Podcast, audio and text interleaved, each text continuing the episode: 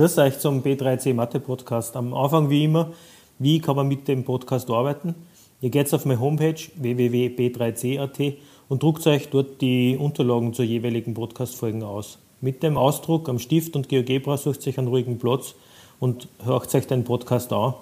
Wenn der Ton zum Hören ist, dann stoppt den Podcast kurz und rechnet in Ruhe euch ein Beispiel. Erst wenn es fertig seid, schaltet den Podcast wieder ein. Lösungswege für alle Folgen gibt es auch online auf www.b3c.at, allerdings nur mit Hilfe von einem dreistelligen Code, den man während des Podcasts ziffernweise mitnotieren kann. Immer wann der Ton erklingt. So, bereit? Da geht es jetzt im dritten Teil von der beschreibenden Statistik eigentlich hauptsächlich um einen Boxplot. Und für einen Boxplot braucht man halt wieder an dieser Mittelwerte, die wir schon kennengelernt haben, nämlich den Median. Und den Median wendet man ein zweites Mal bei der Analyse von solchen Urlisten an, äh, sodass man eigentlich viermal, na dreimal an Median berechnet. Und zwar einmal in der Mitte der Menge und dann einmal in der linken Hälfte und einmal in der rechten Hälfte. Damit teilt man die Menge in so äh, Abschnitte mit gleich vielen Elementen. Und wenn man das jetzt ordentlich aufzeichnet, wenn man sich da überlegt, wie man eine Grafik finden kann, bei der man am schnellsten ablesen kann, wie diese Aufteilung der einzelnen Elemente innerhalb der Menge ist. Dann landet man beim Boxplot an einer Möglichkeit, wie man auf einen Blick, ohne dass man halt Zahlen lesen muss, die Verteilung von Daten innerhalb einer Menge sehr schnell beschreiben kann. Gleich vor dem ersten Beispiel die erste Ziffer zum Entschlüsseln des Lösungs-PDFs und die lautet 4. Wenn man jetzt ein Beispiel nimmt aus dem Bogenschießen, ähm, da ist es so, dass man natürlich, wenn man gut genug ist beim Bogenschießen, natürlich ausreichend oft in die Mitten trifft und 10 Punkte schießt und dann halt auch noch sehr oft 9 Punkte trifft. Ähm, dann schaut die Menge, wenn es sortiert ist, halt so aus, dass ganz viele Zehner am Schluss kommen, vorher einige Neuner und vielleicht also auch Wert, den wir als Ausreißer kennengelernt haben, ganz am Anfang. Irgendwas, wo einem äh, ja, von einem Fliegen auf die Nase gesetzt hat und man halt dann daneben geschossen hat, das ist der Dreier. Und alle anderen bewegen sich in dem Bereich, der eigentlich gewohnt ist. Der Dreier als Ausreißerwert soll jetzt nicht unbedingt den Mittelwert jetzt so beeinflussen, sondern wie viel, schierst du im Durchschnitt äh, Ringe dann sollte natürlich schon rauskommen, dass man sich die Menge halt anschaut und dann, wie bei dem Fall, halt findet, dass wenn man den Median von dieser Menge berechnet, man halt auf 10 als Mittelwert kommt. Das ist, ja, beschreibt eigentlich den Bogenschützen besser, als würde man ein arithmetisches Mittel berechnen und den Dreier mit einbeziehen. So, jetzt haben wir uns den aussagekräftigen Median einmal bei der Menge ermittelt. Man hat 18 Elemente in dieser äh, Urliste drinnen. Das heißt, man teilt in linke und rechte Seite mit 9. Ich habe keine ungerade Anzahl an Elementen, 18 ist gerade. Und deshalb muss ich von den beiden in der Mitte angrenzenden Zehnern, die da beim Strich sind, halt einfach den Mittelwert berechnen. Nachdem links und rechts der Zehner steht, ist auch der Medianer Zehner. Das ist klar. Aber jetzt geht es darum, dass man die geteilte Menge äh, in die linke und rechte Hälfte zerlegt und dann da Quartile hast es dann ermittelt, also von der linken Seite und von der rechten Seite wieder an Median berechnet. Wenn man die linke Seite hernimmt mit den neuen Elementen, dann kommt man gleich in dem Beispiel 2 auf der nächsten Seite drauf, dass man halt da das mittlere außernimmt und man halt den Neuner erhält als erstes Quartil heißt es dann. Der Median in der Mitte, der bleibt sowieso gleich und auf der rechten Seite bei der Hälfte kann man auch den Median nochmal berechnen. Das heißt dann drittes Quartil, weil man einfach sozusagen die, die Unterteilung in der Menge sortiert in 1, 2 und 3 und das mittlere, das Q2 bezeichnet man halt nicht als Q2, sondern das heißt halt Median schon von allen Anfang an. Wenn man die vier ähm, Werte herausgefunden hat, bei der Liste, die da jetzt ist, ist es ein bisschen eine besondere Sache, weil Das Quartil 1 ist der 9er, das Median ist ein 10er und das Quartil 3 ist auch ein 10er. Das heißt, da sind schon relativ viele Werte auf der oberen Seite. Kann man durch diese drei Werte natürlich auch ablesen. Äh, wenn man Quartil Median zur Verfügung hat und sie jetzt zusätzlich auch noch ausrechnet, den, also ausrechnet ist übertrieben, den kleinsten und den größten Wert der Urliste, dann kriege ich halt vier etwa gleich viele Elemente umfassende Bereiche. Und man sieht es bei der äh, Menge, die da oben ist, mit den 8 Elementen schon mal, es müssten genau 25% ähm, der Werte da drinnen sein. Es kann sein, dass ja der, der mittlere Wert außerfällt, dann habe ich nur links und rechts vier Werte da in dem Bereich drinnen. Und so kommt man halt auf die Beschreibung, dass in den einzelnen äh, Stücken, also vom Minimum bis zum ersten Quartil, vom ersten Quartil bis zum Median, vom Median bis zum dritten Quartil und vom dritten Quartil bis zum Maximum immer ungefähr 25 Prozent der Elemente liegen. Und dann kann man sich anschauen, wie groß der Bereich ist und dann kriege ich halt die Infos über die Datenmenge außer.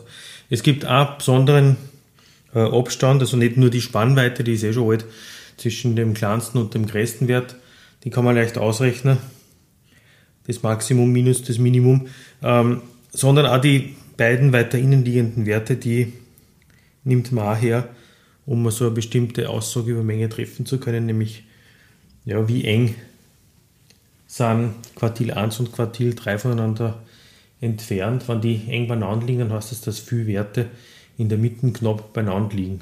Also, weil ja zwischen Quartil 1 und Quartil 3 äh, zweimal ungefähr 25 Prozent, also ungefähr die Hälfte der Werte liegen, ist es halt so, dass wenn der Abstand zwischen Q1 und Q3 ziemlich klar ist, dass man dann davon ausgehen kann, dass die Werte recht eng um den Median gruppiert sind.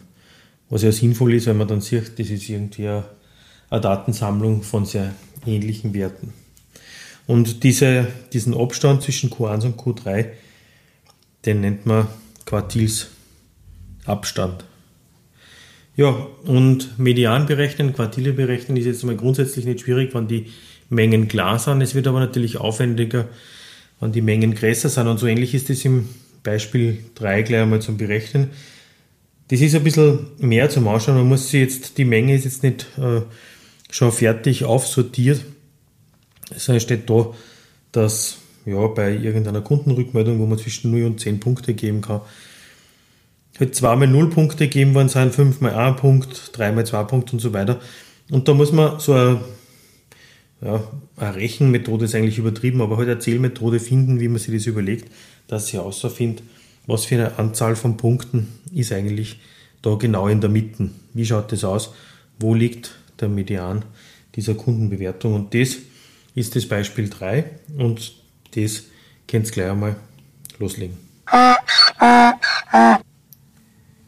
Ja, und wenn man die fünf Werte, also das Minimum, das erste Quartil, den Median ins dritte Quartil und das Maximum, die fünf Werte für eine Datenmenge grafisch darstellt, dann kommt man eben zur Darstellung des Boxplots. Und da wollen wir hin.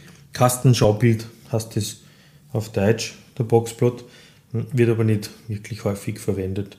Also, ich brauche eine Menge, eine Menge von Werten und ich brauche die Fähigkeit, dass ich diese fünf äh, ja, Minimum erstes Quartil Median, zweit, drittes Quartil und Maximum berechnet. Und bevor man auch so einen Boxplot gleich einmal anschaut, die zweite Ziffer zum Entschlüsseln von Lösungs-PDF und die lautet 6. Also da ist ein Boxplot gezeichnet. Der Boxplot sagt jetzt einmal irgendwas, ja, eine Zahlen äh, gerade, die fängt bei 135 an, hört bei 175 auf. Und jetzt sind da fünf senkrechte, so zentimeterlange Striche einzeichnet. Einer bei 140, der nächste bei 145, dann bei 152, bei 160 und bei 172. Das sind jetzt genau diese fünf Werte, die die Daten innerhalb der Urliste da beschreiben. Der kleinste Wert ist bei 140, der größte Wert ist bei 172, der Median ist der mittlere, da bei 152. Und den Quartilsabstand, den zeichnet man so mit einem Rechteck ein. Also das links und rechts bezeichnet man als Antenne, was da von 140 bis 145 geht, beziehungsweise von 160 bis 172. Das sind die Antennen und das in der Mitte ist der Quartilsabstand, den man halt mit dieser Box kennzeichnet. Und die Box oder dieses Rechteck ist in der Mitte da unterteilt äh, mit dem Wert des Medians. Und jetzt sind diese einzelnen vier Stickerl, die da entstehen, die Antenne außen, linke Rechteckseiten, rechte Rechteckseiten und die rechte Antenne.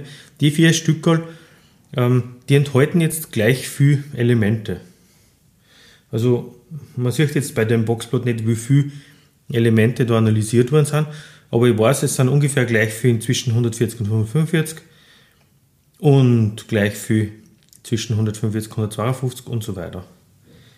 Das heißt, am engsten beieinander liegen die Werte da innerhalb des linken Antennenbereichs, weil da ist der Platz so wenig, wo diese äh, Menge der Werte drinnen sie aufteilen kann. Und rechts sind, bei der rechten Antenne sind ja gleich viele Elemente drinnen. Und die haben aber da mehr Platz, wo sie sich aufteilen können. Das Maximum liegt relativ weit rechts. Und das dritte Quartil bei 160 ergibt da einen Bereich von, von 22, wo die Werte dieser Urliste drinnen aufteilt sein können. Vor dem nächsten Beispiel der letzte, die letzte Ziffer gleich zum Entschlüsseln vom Lösungs-PDF und die ist 6. Wir nehmen nur mal die äh, Bogenschützenliste her. Da haben wir die Sachen schon, das Minimum ist bei 3, Q1 bei 9, dann der Median bei 10 und Q3 ist auch bei 10 und das Maximum ist auch bei 10, also überhaupt drei Sachen bei, bei 10. Das heißt, dass da, wenn man sich das anschaut, natürlich sieht man auf den ersten Blick, dass die Hälfte der Werte da ähm, einfach 10er sind. Mehr wie die Hälfte, mindestens die Hälfte muss man in dem Fall sagen, waren da zwischen einem Median und Maximum lauter Zehner stehen. Der Boxplot schaut jetzt so aus, ich fange mit dem Minimum an, mache einen senkrechten Strich. Dann kommt die Antenne, die geht so weit, bis das, das Quartil 1 erreicht ist. Dann kommt wieder so ein kleiner senkrechter Strich. Dann macht das Rechteck auf. Und das geht bis zum Median, also bis zum Zehner. Und dann wird die rechte Seite vom Rechteck weitergehen und da sieht man, dass ein Boxplot jetzt nicht immer alle Teile beinhalten muss, weil der ist halt auch 10. Und die rechte Antenne, die sehe ich ja in Wirklichkeit nicht, weil die liegt nur mal da drüber. Die fährt gar nicht nach rechts da sondern endet auch bei 10. Und so sehe ich, dass der Boxplot halt äh, ja, ein bisschen abgeschnitten ist auf, auf einer Seite. Die rechte Antenne, die fällt komplett. Vom Boxplot, äh, vom Aussehen des äh, Boxplots sieht man, hm, wie die Daten ungefähr in der Menge aufteilt sein müssen. Wenn jetzt dieser Quartilsabstand in der Mitte recht lang ist und die Antennen nur recht kurz nicht gehen, dann heißt das, dass im Antennenbereich links und rechts zusammen ja die Hälfte der Werte liegen. Der, das Rechteck in der Mitte, da kann man jetzt nicht wirklich was aussagen drüber, ob es da in der Mitte die Werte, also die andere Hälfte der Werte gleich verteilt in der Mitte sind. Aber eine Möglichkeit der Interpretation ist, dass man sagt, naja, da werden die meisten, so wie er ausschaut, die meisten Werte links und rechts verteilt liegen, davon halt die Hälfte im Antennenbereich und die Hälfte halt im Außenbereich des, des Rechtecks. Aber das ist eben, wie gesagt, nur eine Möglichkeit. Wenn der Quartilsabstand recht kurz ist und die Antennen lang sind, dann schaut es anders aus. Dann hätten wir den Boxplot, dass in der Mitte bei dem kurzen Rechteck natürlich die Hälfte der Werte äh, dicht gedrängt sind. Und wahrscheinlich ist jetzt umgekehrt wie im ersten Beispiel so, dass auch auf der Innenseite der Antennen nur die restlichen Werte kleben. Und dann gibt es halt ein paar Ausreißer, die weit entfernt sind und die machen die Antennen dann letztlich so lang. Und die vier Bereiche ungefähr gleich verteilt sind, dann liegt halt die Vermutung nahe, dass die Werte, die da drinnen liegen, auch so gleichmäßig über die ganze Strecke aufteilt sind. Und wenn er asymmetrisch ist, natürlich, dann sieht man auch, was passiert ist. So ähnlich haben wir, so ähnlich haben wir es jetzt beim Bogenschützen gehabt dann werden wir viele Bereiche in einem bestimmten Teil, dort wo der enge Quartilsabstand ist und die kleine Antenne.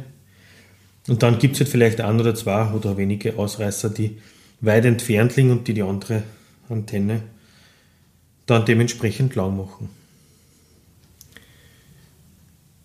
Ja, und dann kommen wir eigentlich schon zum Abschlussbeispiel, das ist jetzt ein wenig kürzer. Es sind zwei Boxplots gegeben und ihr sollt Fragen beantworten bzw. die Aussagen aussuchen, die in jedem Fall richtig sind. Eine beliebte Aufgabenstellung. Es kann schon sein, dass Aufgaben zutreffen, aber man sollte die aussuchen, die aufgrund des Boxplots oben oder der beiden Boxplots oben unbedingt zutreffen müssen.